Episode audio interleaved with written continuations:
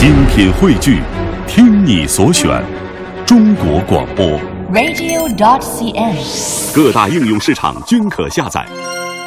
亲爱的小朋友，接下来呢，我们继续听故事。对了，马上要过春节了，在这儿，正晶姐姐有个好消息要告诉大家：羊年新春，中国儿艺首次推出了新春儿童戏剧嘉年华活动。春节七天，共有舞台剧目二十三场演出精彩呈现，陪伴小朋友们度过一个充满艺术氛围的大年。白雪公主和七个小矮人将亮相中国儿童剧场，三只小猪变变变与观众们相约假日经典小剧场。西游记呢，在天桥剧场精彩上演，还有口袋里的中国故事将登陆国家大剧院。三个和尚走出国门，赴西班牙演出，为小朋友们打造精彩的艺术之旅。那么，小喇叭节目将联合中国儿童艺术剧院，在这几天将给小朋友们赠送儿童剧的演出票。只要你答对了今天正晶姐姐给你提出的问题呢，你就将有可能获得春节期间观看精彩儿童剧的机会。连续五天，我们每天抽取五位获奖小听众，每人获得两张儿艺的演出票。那想看剧的小朋友，赶快来参加吧！我们今天的问题就是：小熊最后钓到鱼没有啊？好啦，请小朋友通过小喇叭微信公众账号与我们联系，搜索“小喇叭”这三个字就可以了，写上你的答案，还有小朋友的姓名、电话等信息，方便我们和小朋友取得联系。好的，我们今天听故事要回答的问题是：在小熊钓鱼的故事里，小熊最后钓到了鱼没有呢？好，接下来我们请春天姐姐讲小熊钓鱼的故事。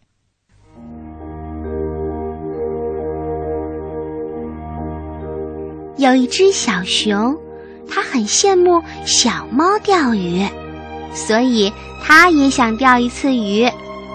它的鱼钩是用一个耳环做的，银光闪闪的，很漂亮。小熊坐在红色的高台上，坐得又稳又舒服。然后它慢慢的放下自己的钓鱼竿，呵，真棒！他的钓鱼竿呀，乖乖地垂下去了，开始钓鱼。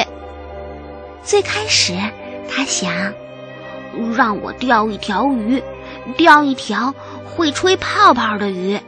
如果那条鱼吹一个泡泡，我就把自己变小，坐到那个泡泡里去旅行。可是想着想着，他发现自己一直在说。还是让我钓一罐蜂蜜吧，钓一罐像金子那样的蜂蜜。说着说着，小熊呀发现了自己的错误，他咽了咽口水说：“唉，小熊，你呀要想那些诗意的事情，因为钓鱼就是一件很诗意的事情。”怎么总想吃的呢？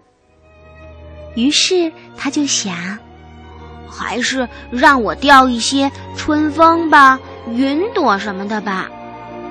可是，春风都在陪着春娃娃在田野里翻跟头呢，而白面包似的云朵呢，正在天空城里给云姐姐做衣裙呢。所以呀，小熊什么都没有钓到。天黑啦，月亮升起来啦。小熊灵机一动说：“哦，现在就让我钓一片月光吧！”哇，真的成功啦！小熊看到那片银色的月光，真的就掉在了它很棒的鱼钩上。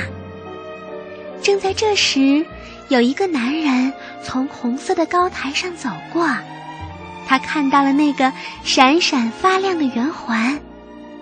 哦，这是什么宝贝呀？月光下，那个圆形的耳环又完美又高贵。你是在问他吗？他是我的鱼钩。不过在这之前，她应该是一个女孩，很漂亮的耳环。红色高台上的小熊为了把话说清楚，把两个胖耳朵竖得高高的。哦，是这样啊。晚上好，熊先生。男人踮起脚尖，眯着眼睛，总算总算看清楚台上说话的人啦。哦，晚上好，台下的先生。小熊彬彬有礼的回答。男人有点不好意思地说：“哦，请问，您这个宝贝是不是可以送给另外一个女孩呢？”另一个女孩。小熊转头看了看，四周并没有出现另一个女孩。熊先生，是我的小女儿，今天是她的生日。可是我忘记给她买生日礼物啦。那你是想把这个耳环当做生日礼物送给你的女儿吗？是这样吗？是的，熊先生，我的小女儿最喜欢这些闪亮有诗意的东西了。男人笑呵呵地说：“哦，那好吧。”如果你愿意的话，就取走这个宝贝吧。